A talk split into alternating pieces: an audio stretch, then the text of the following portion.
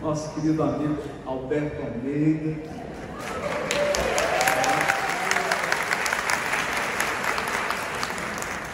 Dizer que foi uma alegria muito grande participar, de alguma forma, desse projeto do Jardim das Oliveiras,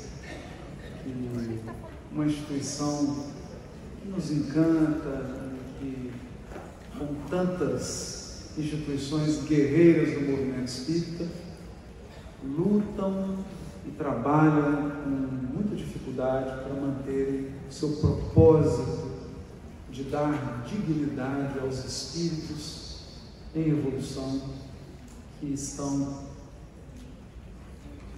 tentando superar suas questões kármicas. Então, me senti muito honrado de participar desse projeto. Gostaria de começar a nossa reflexão desse tema com algo que eu ouvi de um amigo, que era uma brincadeira, mas que tem um conteúdo muito profundo. Ele disse assim: Eu vou definir felicidade de uma maneira simples, usando matemática, uma operação matemática básica, subtração.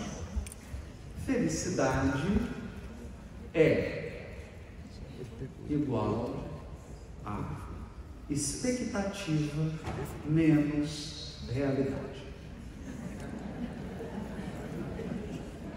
Então, se você tem uma expectativa muito grande, então eu chego para você e digo assim: tem uma saída aí depois da palestra.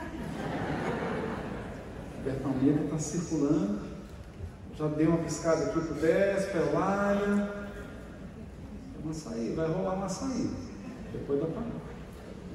Se você vem com a expectativa daquele açaí do Sudeste, tá vendo? Tá vendo? Quer dizer, vai dar um problema. Então, quando zera, quando você tem uma expectativa e a realidade se ajustou como uma luva àquela expectativa, você fala assim, felicidade total. O problema é que a realidade é mutável e a sua expectativa também. Também.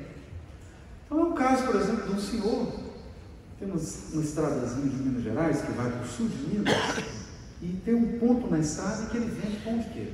E de fato é um dos melhores pão de queijo que tem em Minas Gerais. E ele é feito. O comércio dele é um ponto lá que tem o café, pão de queijo. Vende pão de queijo. Questão que o pão de queijo dele é tão bom, tão bom, que ele colocou uma propaganda assim, tão bom, mas tão bom, dá uma dó de vender. Então, a expectativa dele é de ficar com pão de queijo. E aí criou um problema conjugal, porque a mulher quer vender. É o dinheiro entra. E ele tem um apego artístico ao pão de queijo que ele faz. Então, se nós começarmos a pensar sobre esse assunto de felicidade, nós vamos então precisar atuar em dois pontos. Nós vamos precisar refletir sobre dois pontos. Um deles são as nossas expectativas. O outro deles é a realidade do mundo em que vivemos. Bom, eu vou começar pela realidade. Vou começar pela realidade. Na filosofia budista, existe um pensamento que me encanta profundamente. O budismo trabalha quatro elementos da existência. E aqui eu vou pedir uma licença poética para usar a terminologia espírita, porque é claro, o budismo não usa essa terminologia, mas eu vou utilizar aqui. Quatro elementos da existência corporal. Você preferir, eu chamaria de quatro problemas da existência corporal: nascimento, morte, doença e envelhecimento.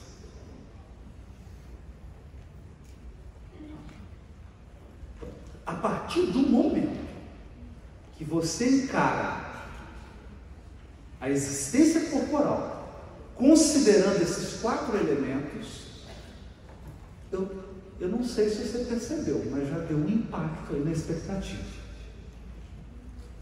Se você não entendeu, eu vou te explicar. Todo mundo aqui vai morrer. Sentiu? Todo mundo aqui vai morrer é da existência corporal a morte. Mas eu vi que o pessoal não assustou. Agora eu vou assustar de verdade. Todo mundo aqui vai envelhecer. Hoje é um pânico, né? Ai meu Deus, eu vou envelhecer. Vai. Vai envelhecer. Eu, foi, eu tive essa experiência recente agora, ano passado, cheguei no médico, três hernias, e conversei com ele, nossa doutor, que coisa, né? Surgiu isso assim de repente. Eu tão ativo, né? Três hernias. Ele falou assim, é bom você começar a se acostumar com isso a partir dessa idade.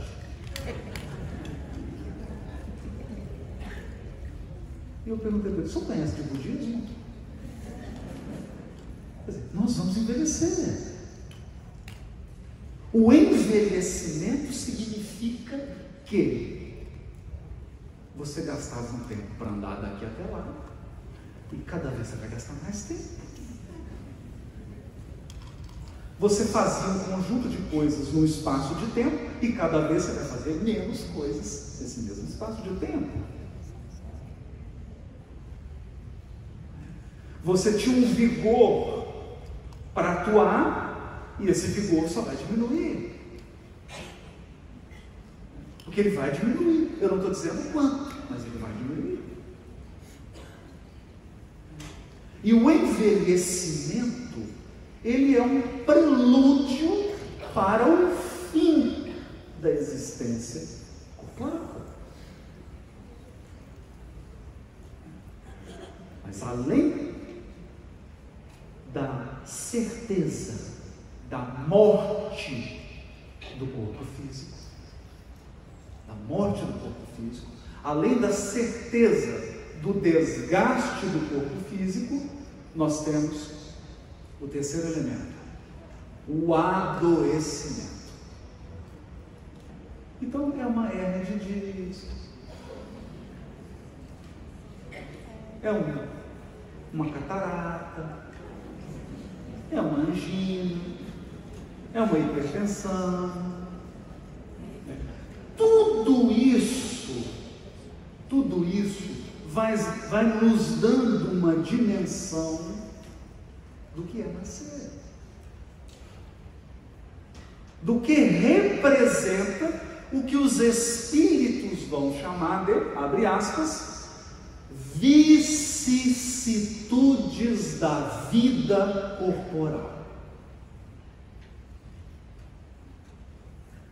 Vicissitudes da vida corporal. Eu não estou nem entrando ainda na lei de causa e efeito. Eu nem examinei ainda seus débitos. Não importa em que ordem você está na escala espírita, se você é um espírito imperfeito, superior, puro, pode ser que tenha algum espírito puro aqui, não, é? não quero ofender ninguém. Está encarnado? Está encarnado? Então, bem-vindo a nascimento, morte, envelhecimento e adoecimento.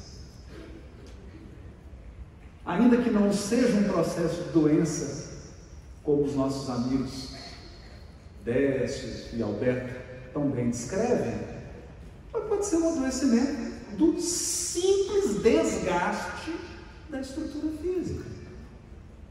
Esse é o cenário. Então, se eu venho falar de felicidade e você tem uma expectativa de que não vai morrer, não vai adoecer e não vai envelhecer, eu não tenho uma notícia boa para te dar.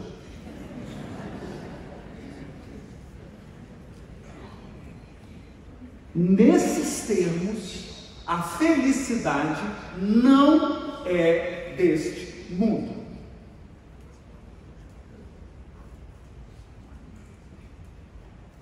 Então nós já temos aí de entrada quatro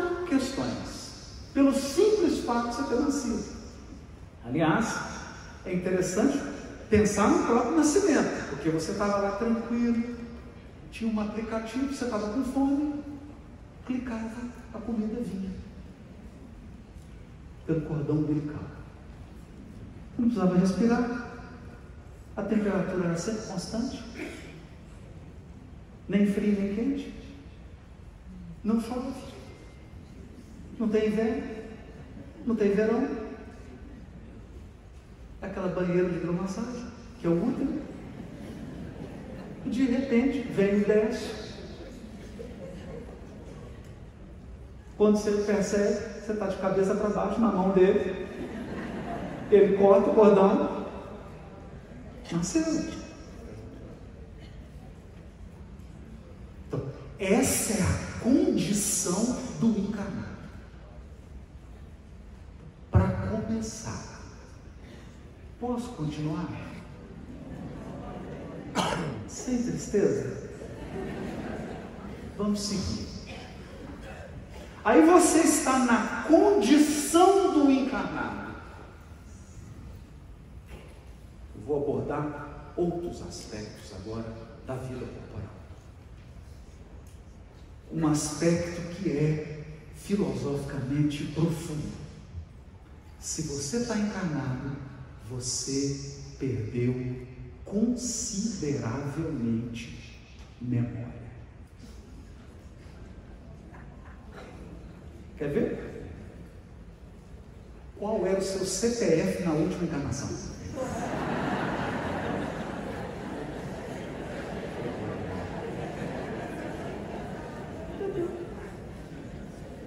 Você não lembra? Você não lembra? Qual foi a última pessoa que você deu tchau antes de encarnar no mundo espiritual?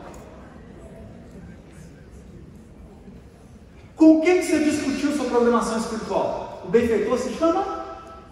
Está vendo? Então você está aqui com uma memória totalmente limitada. Então, nesse exato momento, pode ter um, dois, três ou vários espíritos ao seu lado e você é profundamente ligado a eles e agora, nesse momento, você não se lembra quem são eles. E eles podem ser os seus fiadores. Eles afiançaram sua encarnação. Chegaram lá e falaram assim: vai reencarnar. Não, mas essa encarnação. Essa encarnação, ele não, ele não tem condição de, de pagar esse aluguel, não essa encarnação aqui, não tem condição não. Aí vem a fala assim, eu vou ser fiador. Eu confio nele. Quem foi seu fiador? Você não sabe. Então, essa perda da memória espiritual nos coloca numa condição mais limitada ainda. Se você está com expectativa muito alta, já percebeu onde eu quero chegar. Aí tem outros aspectos, outros aspectos. Programou, estava todo mundo lá, no mundo espiritual, falou, então, mamãe, você vai ser minha mãe, você é sua mãe, pai, você vai ser meu pai, você é seu pai, ô oh, maninho, maninha, nós vamos junto, vamos. Então, Tamo junto, tamo junto. Tamo junto. Mas veio todo mundo junto? Você junto com sua mãe? Não.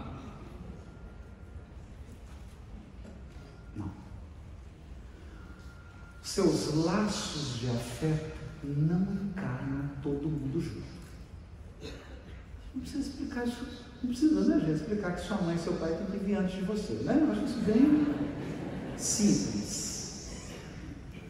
O problema não é explicar que todo mundo não vem junto. O problema é explicar que todo mundo não vai junto.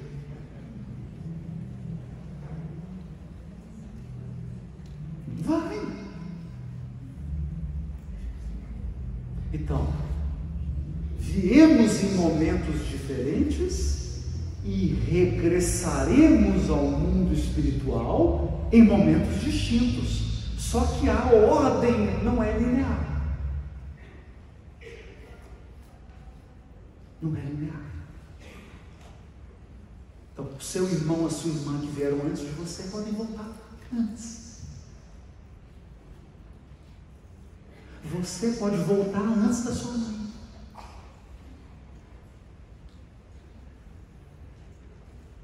Então, esse é um outro elemento da existência corporal. A existência corporal, ela não é o destino, ela é um trajeto. Ela é um percurso ela é temporária.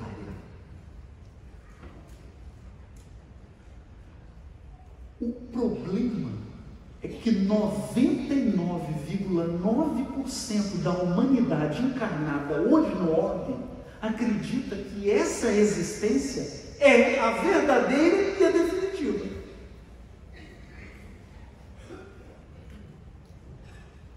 Se a expectativa é essa, Expectativa menos realidade dá, dá o quê? Expectativa mil, realidade. O que, que vai sobrar? Vai sobrar angústia existencial que nós estamos vivendo nos dias de hoje. Puxa, olha, mais um aspecto. Mas não acabou não. Posso continuar? Tem algum psiquiatra aqui na plateia para dar um apoio? Tem. Albertão. Qualquer coisa, dá um passo aqui, o Alberto faz o atendimento. Então, esses são os contornos da existência corporal. O que esperar dela? Eu preciso fazer um ajuste radical de expectativas. Um ajuste radical. As pessoas da sua família, as pessoas que você ama, elas não vão voltar na mesma data que você.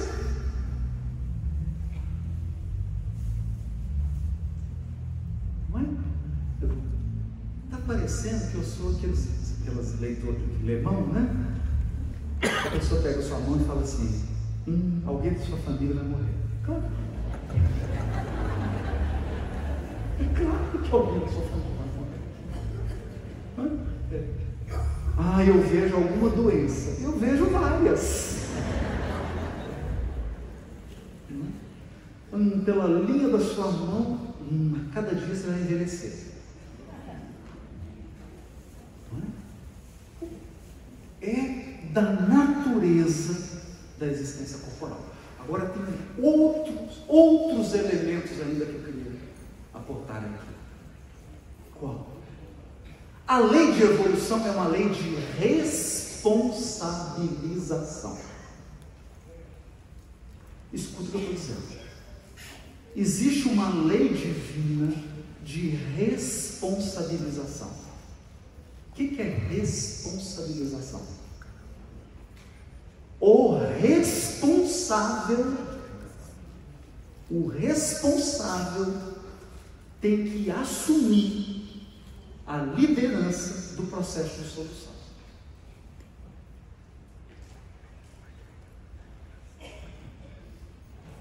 Veio eu na encarnação, um corpo, um corpo, um corpo bom, né? tão bom que dá uma dor de morrer, um corpo envelhece, envelhece, né? Aí o que, que começa? Por uma série de excessos que eu prefiro não mencionar, eu vou martelando esse corpo. Eu vou martelando. Martelando. Então, do ponto de vista da minha administração do meu corpo, eu desencarno e a minha consciência me diz assim: você foi um irresponsável. Um irresponsável. Aí vai planejar a próxima encarnação. Aí eu vou contar para vocês a minha história. Eu estava na fila para planejar a encarnação. E na frente estava o George Clooney. Aí chegou, fizeram qual o projeto do corpo do George Clooney. Eu falei assim, pô, esse desenhista é bom, estou feito, né? Caí na fila certa. Errado. Não sei se vocês perceberam, mas o Clooney, o projeto dele está tá mais bem desenhado. Perceberam? Então, no momento de você receber os empréstimos, empréstimos, eu não disse propriedade. Por que não? Porque a gente fala assim, meu corpo, meu corpo. É, no seu velório você vai carregar seu corpo? Não. Não vai carregar seu corpo.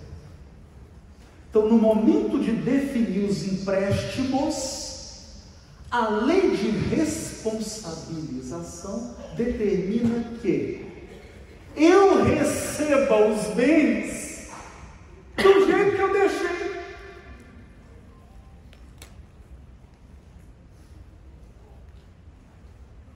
Do jeito que eu deixei.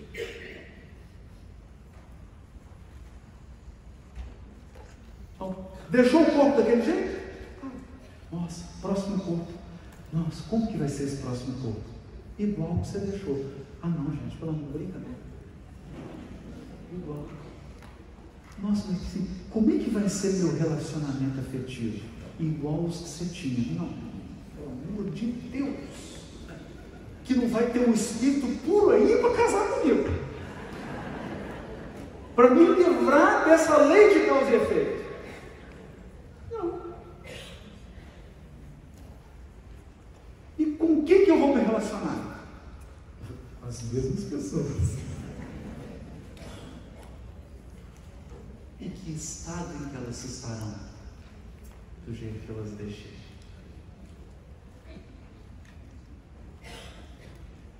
Então aí, aquele indivíduo que achou que com o dinheiro ele comprava todo mundo, agora ele vem sem dinheiro. aquele que abusou das forças físicas, agora ele vem com um corpo frágil e debilitado. Aquela pessoa que saiu se vinculando a inúmeros corações e fazendo promessas e deixando todos em lágrimas, vem agora experimentar a solidão, o abandono, a traição, a infelicidade conjugal. Bom, resumindo, morrer, adoecer, envelhecer, memória, karma. Esse é o panorama da vida corporal. Então, se eu subo aqui para dizer assim, não, nós viemos aqui para ser felizes. Está certo ou errado? Depende. Depende. Depende de que expectativa você está.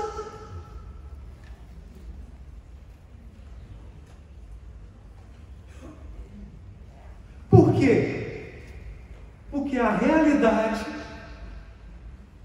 é a realidade. A realidade é do jeito que é.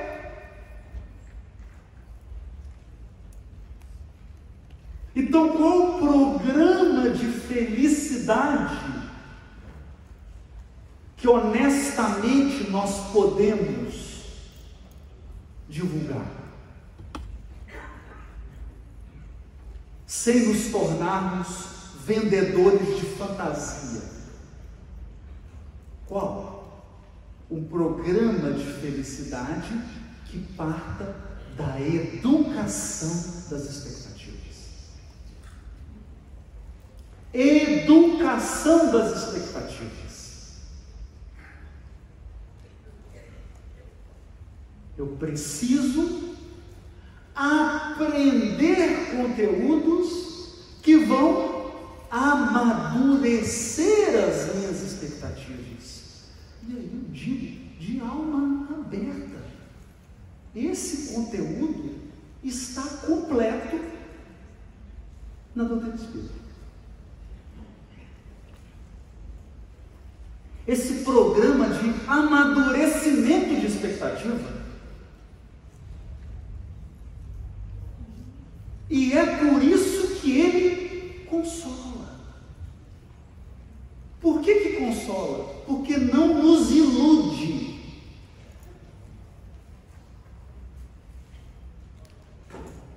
Não nos ilude. Ele chega e diz: essa é a vida real. Você está encarnado? Bem-vindo às vicissitudes da vida corporal. Fazer o que agora? Nos preparar para elas.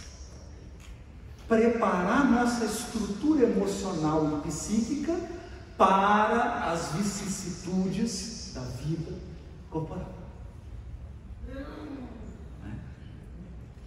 Então, nós vamos ajustando expectativas, nós vamos aprendendo a compreender o propósito das coisas. Então, primeira coisa, primeira coisa, hoje gente tem tido notícias, por exemplo, que muito, muito espírito apegado ao corpo está desencarnando e a maior dificuldade que ele tem de deixar o corpo é os investimentos que ele fez de botox no corpo. Ele olha.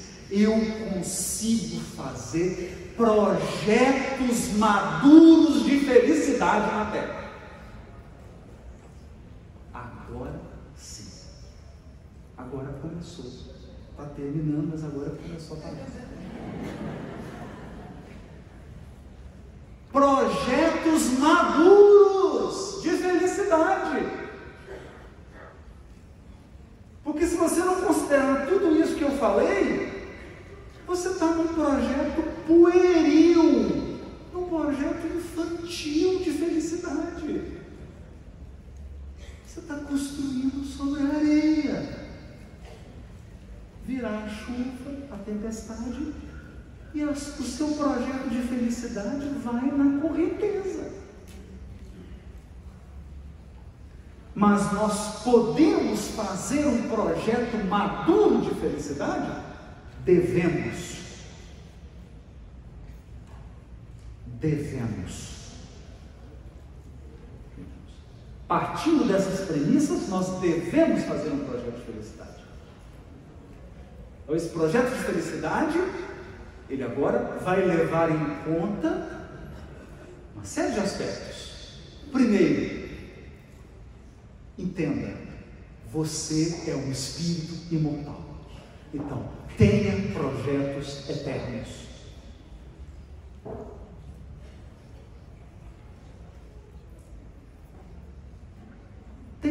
eu não estou dizendo que todos os seus projetos têm que ser eternos. Não. Eu posso ter um projeto, ah, eu gostaria tanto de comprar aquele carro, porque, poxa, eu gosto do design, eu tinha vontade, você trabalhou, ok, compra o carro.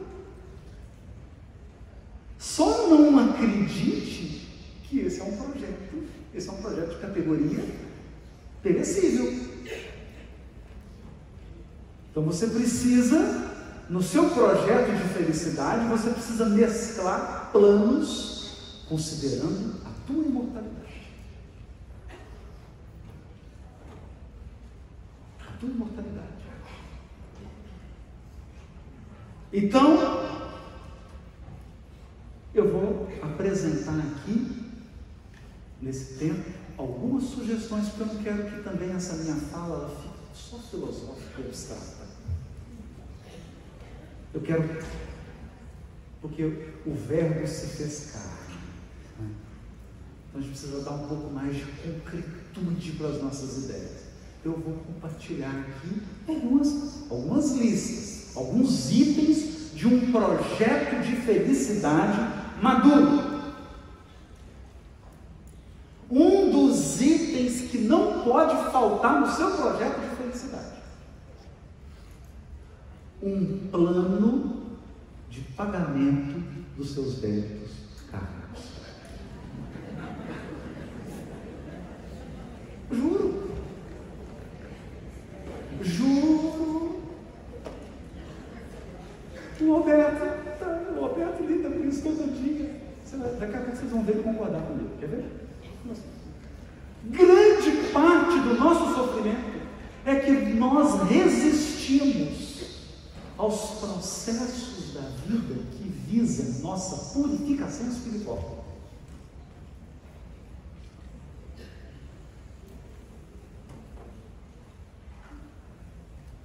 Nós nascemos com um conjunto de dificuldades, de questões que vão ser resolvidas. E elas serão resolvidas. Serão. Se você resiste, se você resiste, você sofre dez vezes mais do que é necessário.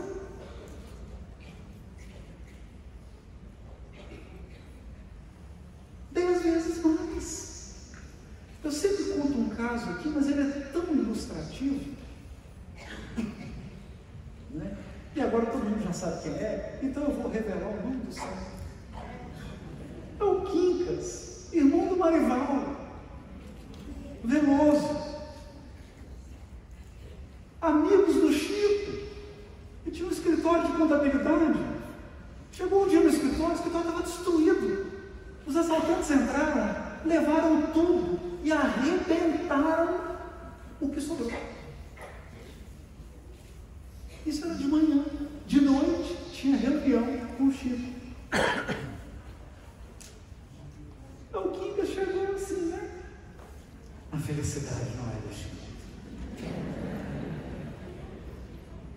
Eita, muito difícil.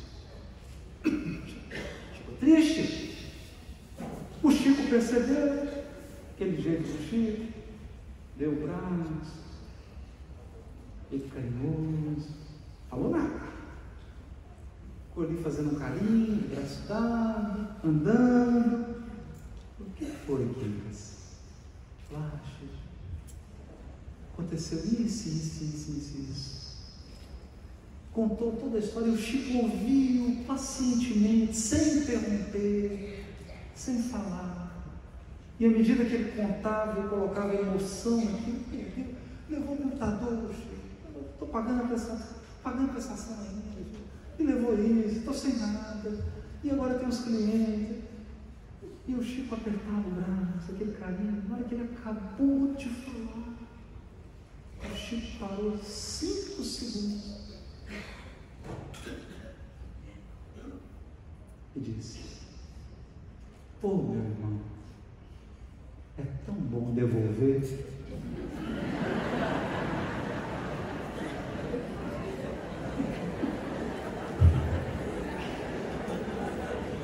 Percebeu?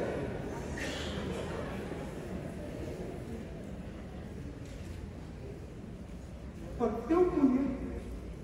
Isso eu conheço. Agora eu posso falar da minha experiência profissional. Eu estou cheio de gente lá fora. Tem 15 anos que está lá. Inconformado, porque a vida arrumou um jeito de devolver.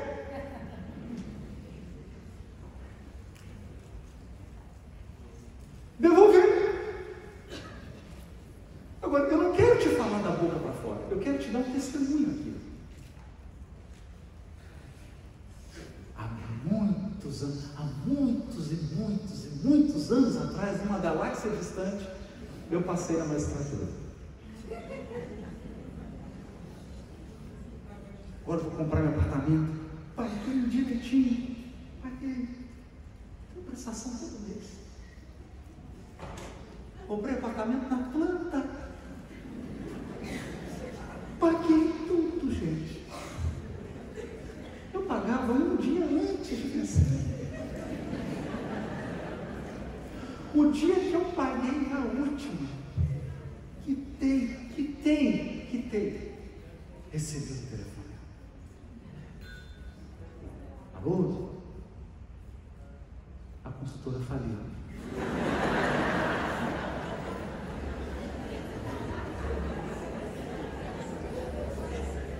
É tão bom devolver.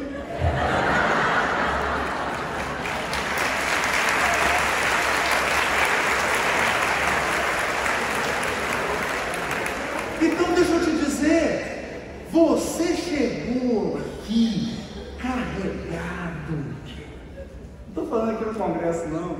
Você nasceu um espírito carregado. À medida que você está passando aí umas vicissitudes, gente, eu estou sentindo um perfume saindo da sua alma. Parece que você está tomando assim um esfregão, um sabão e lavanda. Você está ficando tão cheiroso. Você está ficando tão limpo. Se continuar nessa toada, você vai virar espírito puro. Percebeu? Então tem um item que tem que constar no seu projeto de felicidade na Terra: purificar minha alma. Não briga com os processos de purificação da sua alma. Não briga. Você vai sofrer mais do que o necessário. Então, se alguém te pedir a túnica, dá a capa. Dá a capa. Acabou com isso. Acabou com isso. Pior coisa que tem. Hoje, karma é um negócio que parece um imã. Você anda com esse ele vai atraindo as coisas para você. Vai atraindo. Mas quando você tem um carro, você, o voo de todo mundo sai, só você lá atrás.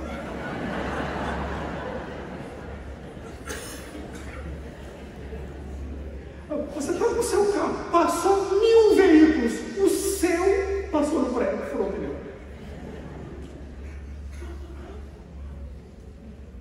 Não é? Alguém até tentou passar no pré, pré falou, não, não sou seu não, sou do Pavio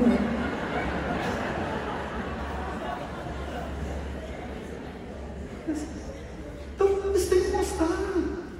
Tem que constar. Porque você está você tá limpando a alma. Você vê, tem que ter isso. Pô, coloca aí. Que bom.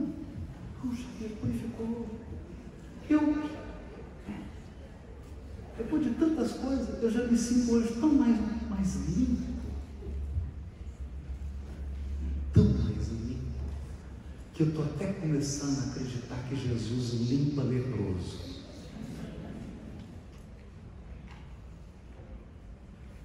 Estou até começando a acreditar. Não coloca isso. Outra coisa. Coloca isso aí. Dar e amar já é felicidade.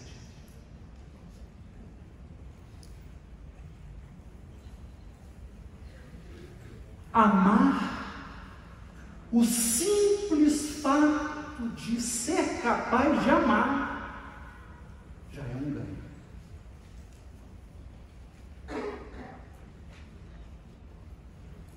O simples fato de você poder querer doar e doar-se já é um ganho. Já é um ganho, independentemente do resultado. Então deixa eu dizer uma coisa. Não deixa a gratidão do outro controlar o seu amor. Não deixe que a perversidade do outro controle a sua idoneidade. Porque o erro nunca é de quem confia.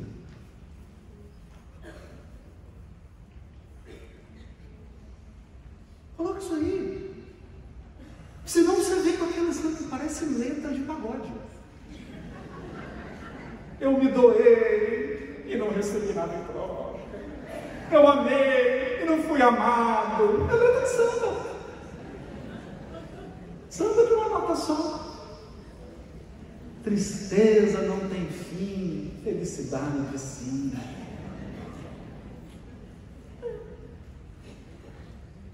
Por quê? Você está focando nos resultados do amor. Quando o verdadeiro amor se alimenta do ato de amar. Está muito filosófico. Vou dar um exemplo mais concreto. Eu tenho um cabra lá em casa, que é, ele vai fazer 14 anos agora, em junho. Então, eu agora fui promovido. Eu era o homem de ferro e agora eu virei o homem de lata. De herói eu passei o beijinho. Porque antes, antes ele chegava e falava assim, ah, nossa, o papai é tão alto. Agora está do meu tamanho, quase. Aí ele chega e fala assim, é, barriguinha, hein? Está com barriga, hein? Ele, ele acelerou. Quer saber? Não tem nada que ele faça que retire a minha alegria de amar aquele cara.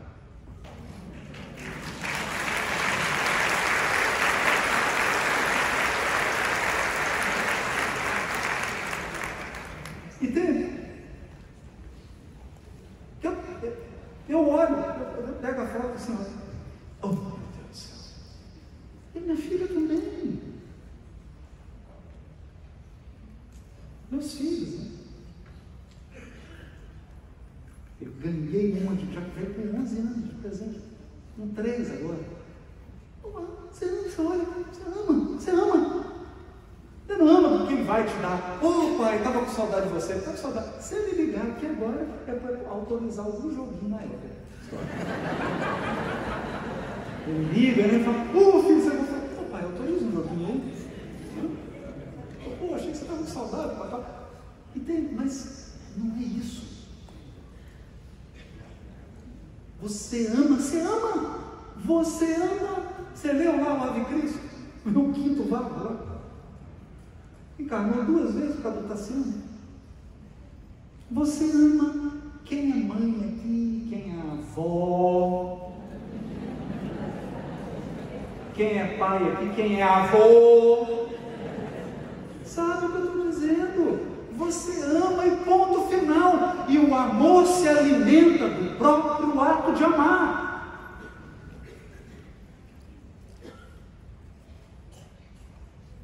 E você precisa ter isso no seu projeto de felicidade. Sabe por quê? Eu vejo muitas pessoas infelizes hoje. Estou até, nem sei se eu posso falar isso, mas depois vocês perguntam para o Alberto se é, se é isso mesmo. Depois ele corrige. Eu vejo muitas pessoas hoje que se dizem infelizes e elas acham que não são amadas. E na verdade, elas são infelizes porque não conseguem amar.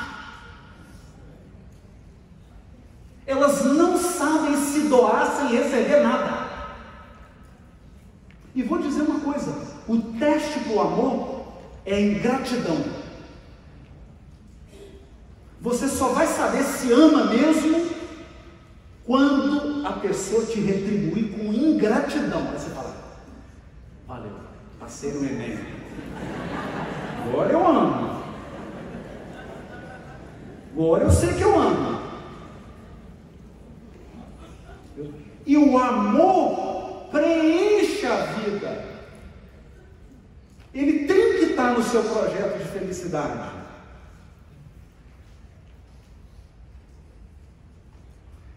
E terceiro, eu vou falar só três, porque já acabou o tempo, e a gente tem que estar simples também.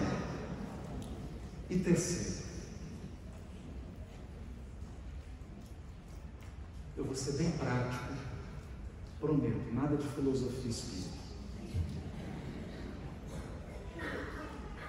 Chega uma hora na vida, ou melhor, tem várias horas na sua vida que você vai ter que decidir. Decidir. Você vai olhar para o lado, não tem ninguém. Você vai olhar para o outro, não tem ninguém.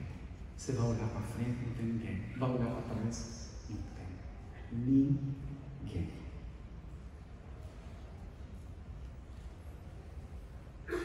E mesmo que tivesse, não resolveria nada.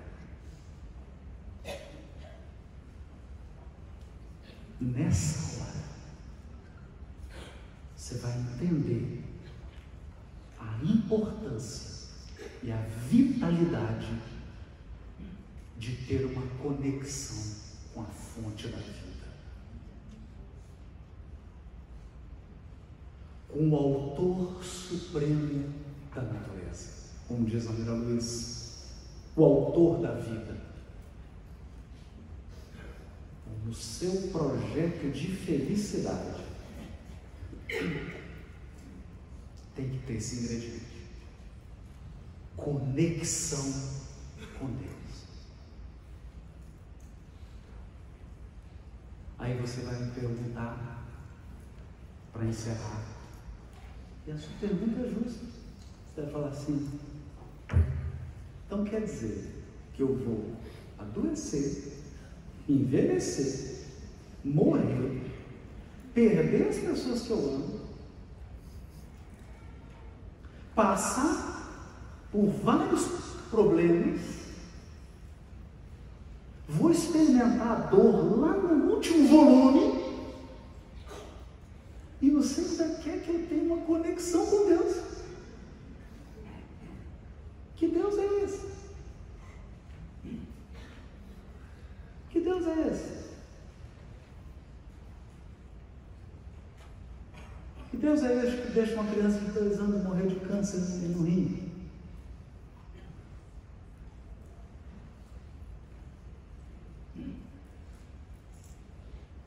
Que Deus é esse que permite que um míssil erre a mira e atinja um avião e morra 136 pessoas?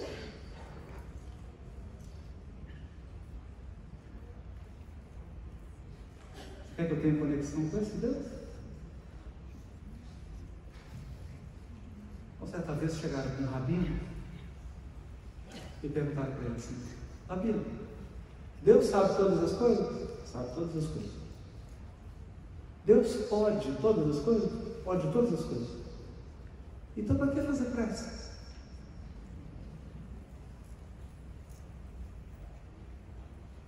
Já sabe tudo. Já sabe o que eu quero. Ele pode tudo. Ele pode me dar o que eu quero. Para que eu vou orar? Vou rezar para quê? E aí o rabino perguntou, mas escuta aqui. Quem te falou que quando você ora, você ora para dar informação para Deus? Você acha que Deus não tem um? Você está achando que quando você ora, você está dando informação para Deus? Deus, vou te dar um boletim atualizado aqui. Eu sou o Haroldo do Dias, viu? Eu só queria que tem uns outros Haroldos aí, parece que está mandando os carros, tudo para mim, dos Haroldos, tudo.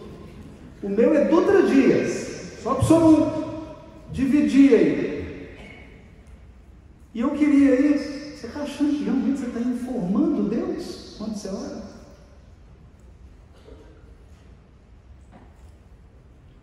Não. Quando você ora,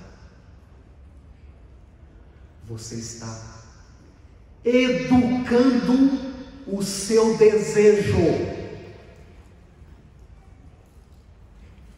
Quando você ora, você está educando as suas expectativas.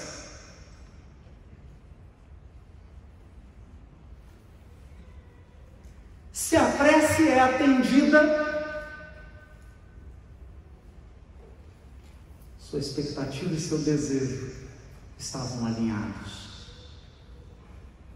Se ela não é atendida, ou se ela não é atendida agora, tem alguma coisa que precisa melhorar no seu desejo e na sua expectativa.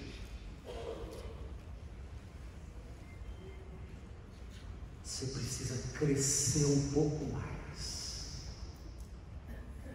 Ou para merecer o que você está pedindo, ou para saber pedir.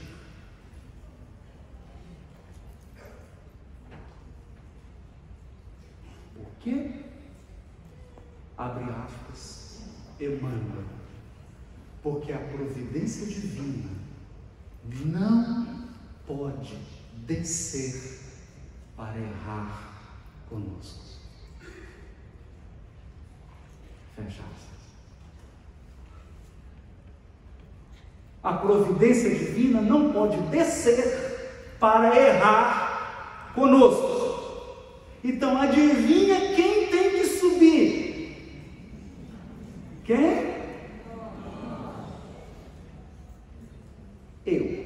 Não fale nós, não. Você já está pondo gente demais.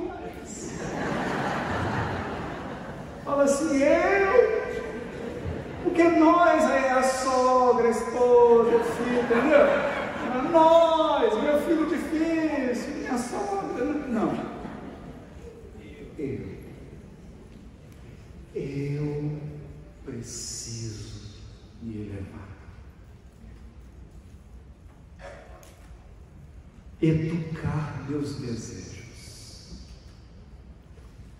interagir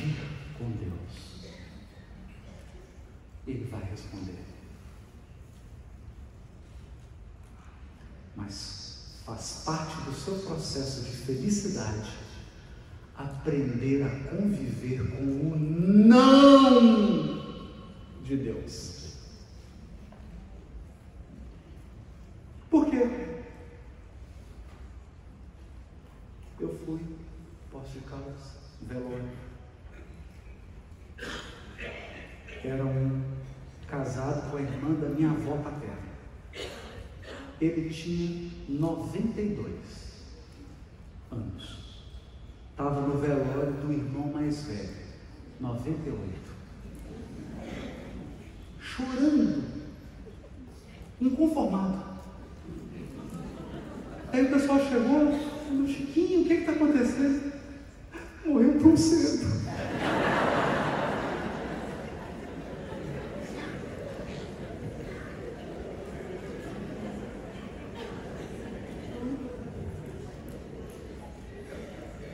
Nesse projeto, dá para ser feliz como no mundo ditoso? Não. Enquanto você tiver um corpo físico, não dá para ser feliz como no mundo ditoso.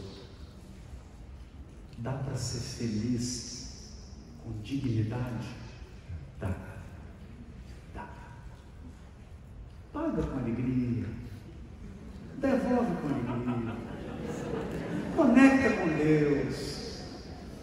Aprende a se sentir feliz pelo fato de amar e de ter alguém para amar.